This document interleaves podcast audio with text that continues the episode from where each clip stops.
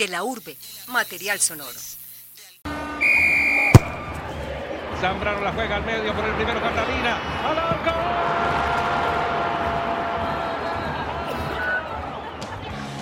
Una fábrica hace chinitos pobres.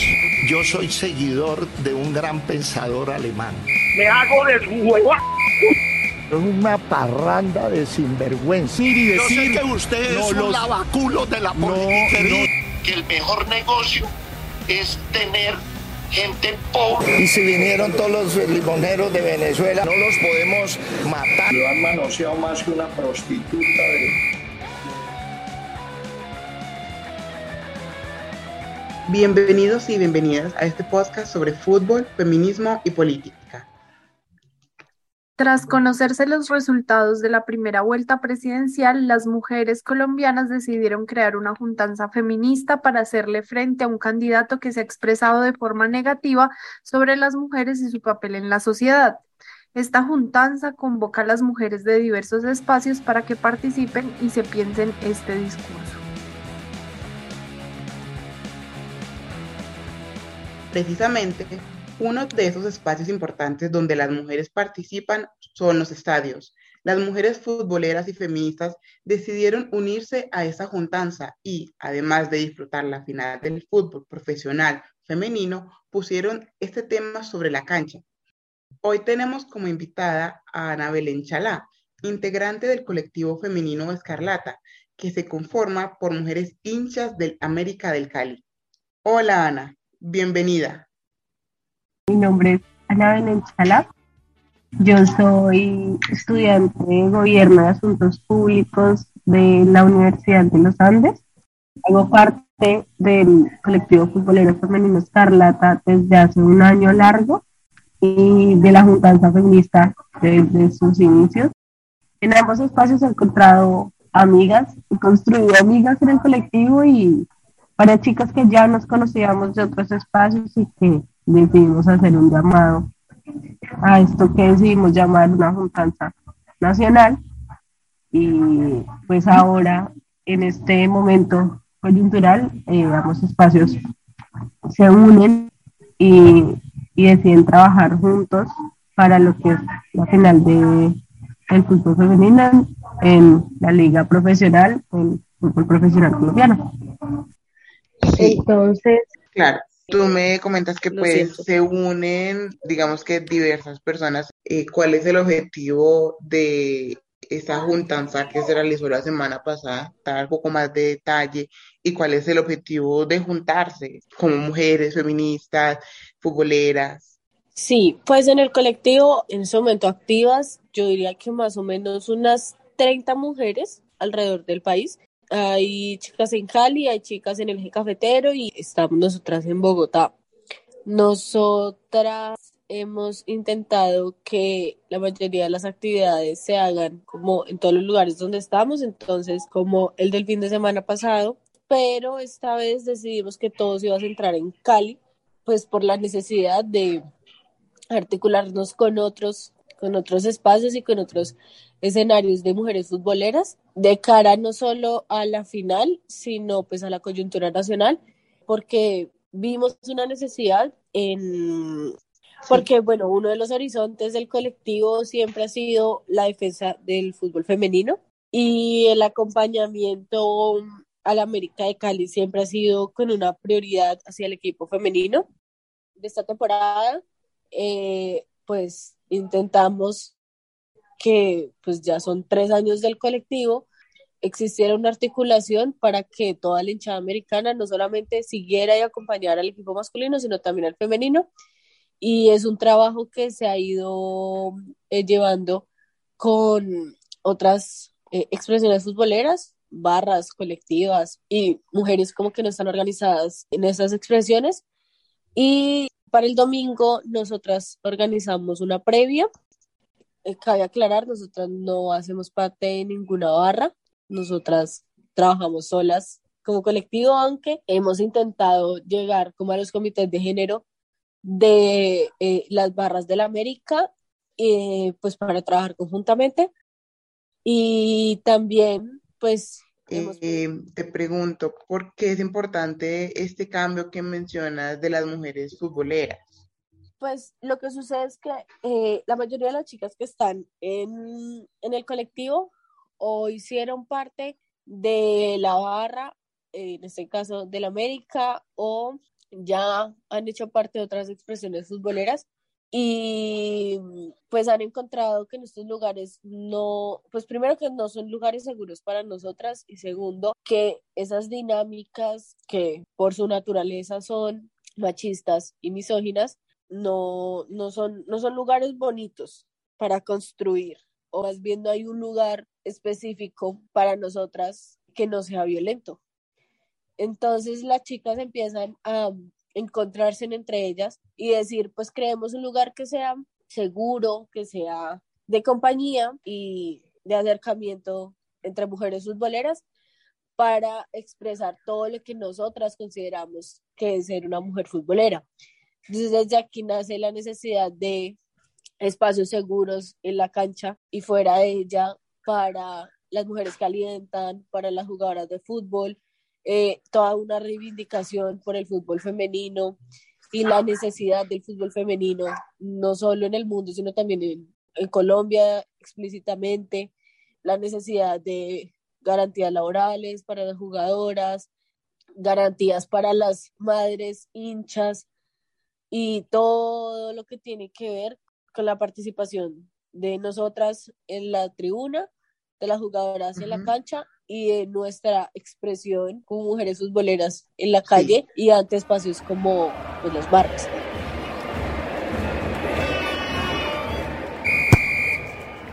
¿Le gusta el fútbol femenino? ¿Va a apoyar el fútbol femenino? La verdad, poco veo eso.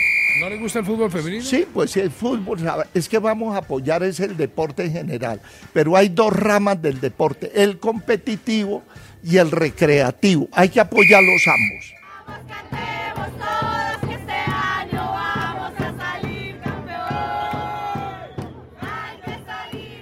Ana, te pregunto, ¿por qué surge en este momento, dices, un momento coyuntural? ¿Es de cara a la segunda vuelta? ¿Por qué no de cara a la primera vuelta? ¿Qué tiene esta segunda vuelta de especial, según tu opinión?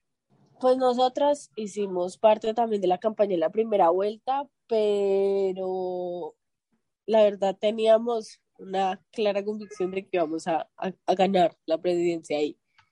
Al haber segunda vuelta, y al ver el candidato que tenemos de frente, Rodolfo Hernández, pues lo que nosotras eh, vimos es una necesidad de, sí, que lleguemos al poder ahora y si no es ahora, pues creemos que no va a ser nunca. Y que todo lo que se ha ganado, lo que se ha conseguido para el fútbol femenino, para nosotras como un espacio en la tribuna, también para nosotras como un lugar seguro que hemos construido entre nosotras, se puede ver completamente, mm, completamente dañado por un posible gobierno de Rodolfo Fernández. Es un mm. completo retroceso teniendo en cuenta que pues ahorita no solamente se está jugando la presidencia, sino que se juega todo un modelo de país en el cual queremos hacer parte y estamos ganándonos nuestro lugar y vemos nuestro lugar asegurado para seguir construyendo junto a Francia Márquez y Gustavo Petro. Y pues decidimos mover resto, muchas actividades y hacer un llamado pues a todas las otras colectivas, eh, barras y expresiones futboleras eh, que tuvieran que ver con el equipo femenino y que tuvieran que, eh, que ver con el América de Cali y terminamos eh, articulándonos con el 85 y después en un espacio mucho más amplio que nació de la Juntanza con la gente de la barricada, con la gente de Futboleras por el Cambio, que es la gente de la campaña de Francia, de Petro y, y intentar que fuera algo histórico. Entonces, pues generamos una completa necesidad de ser poder ahora, en este momento, no después, y pues también hay que tener en cuenta que se acaba la ley del barrismo social, hay que hacer ciertos ajustes, es una ley que no tiene ningún enfoque de género y es algo completamente necesario y que si no se hace con nosotras en este momento, después no va a servir, después no va a ser suficiente y, y pues es eso, es un, Es un llamado que nos hicimos nosotras mismas a la necesidad de ser poder ahora. Me pregunto, ¿cuál es tu opinión respecto a lo que el candidato a la presidencia, Robert Fernández, dijo de que las mujeres deben estar en la cocina, que lo ideal es de que se dedicaran a la crianza de los hijos? Tú dices que las mujeres también pertenecen al barrismo social, que también pertenecen a la calle. ¿Qué es eh, tu opinión frente a que no, su lugar en las mujeres es en la cocina? Pues yo creo que hay que partir de que el trabajo doméstico, el trabajo de la cocina, tiene que ser completamente remunerado.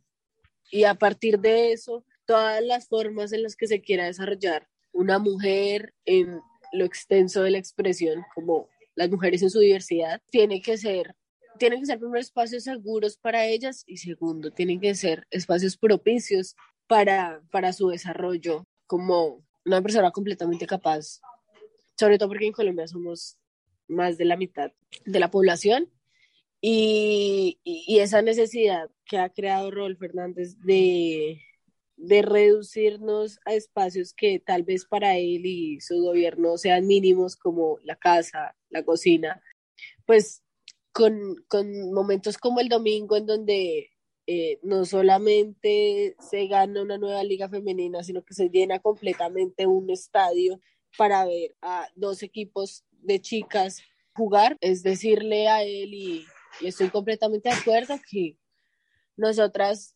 quienes hemos decidido no estar ni en la casa ni en la cocina, tenemos un espacio en otros lados y ese espacio no nos lo van a quitar tan fácil. Total, si hablas de 37 mil espectadores, es un espacio que ustedes se han ganado a pulso también y que las mujeres merecemos que nos lo respeten, ¿no?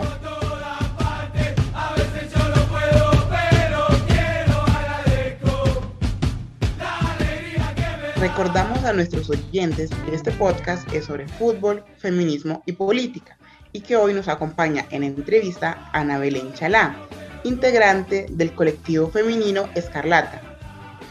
Yo quiero que me comentes un poco más sobre qué alcances esperan o esperaban de la juntanza. Espero que esto no haya sido un evento de una sola vez, sino que se pueda realizar no solo coyuntural, sino a futuro. Entonces tú hablas de seguridad, de visibilidad, de, digamos, este respecto de tener dignidad también como mujeres. ¿Cuáles son esos alcances que esperan la juntanza? Sí, pues nosotras lo que esperamos desde el colectivo es, pues, primero, que más chicas se unan a las hinchadas, que encuentren en las hinchadas espacios seguros para alentar a sus equipos. Nosotras también exigimos que las instituciones, eh, cada equipo, apoye a su equipo femenino. Tiene que ser una prioridad en este momento el fútbol femenino, exigir una liga completa, una liga que les permita a las jugadoras no solamente eh, pues demostrar su talento, sino pues además de eso evidenciar que ellas, al igual que los equipos masculinos, están completamente capacitadas para tener una liga completa, ganarse salarios iguales, ir a, competencias internacionales y ser de las mejores jugadoras porque lo han demostrado. Pues nosotras esperamos que la juntanza se fortalezca en términos de fútbol eh, que nos vayamos uniendo, porque ya hay muchas mujeres de muchos equipos en todo el país. Entonces, que nos vayamos uniendo, podamos articularnos con otras expresiones de mujeres a nivel nacional, que es algo que nos dejó esta final de la Liga Femenina como un trabajo coyuntural y que esperamos mantener, al menos en el Valle, chicas de colectivas feministas, expresiones de, de mujeres que trabajan por mujeres en el Valle, se nos unieron, queremos como mantener esos lazos de, articulación y relación entre nosotras para que en el futuro y para posibles eventos después y para posibles eh, pues, trabajos después podamos hacer parte. Exacto, Ana. De verdad que muchas gracias por haber sacado este espacio de conversación, de análisis, de hablar de lo que sucede y espero que podamos eh, en otra ocasión cercana volver a hablar un poco más sobre este tema que es fútbol, mujeres, feminismo. Muchas gracias también a ustedes por la invitación y recordarles que pues nosotras tenemos grupos por departamento de la Juntanza Feminista Nacional, que las chicas se puedan articular y puedan caer a lo que ustedes les inviten. Ah, de una. Muchas gracias, Ana.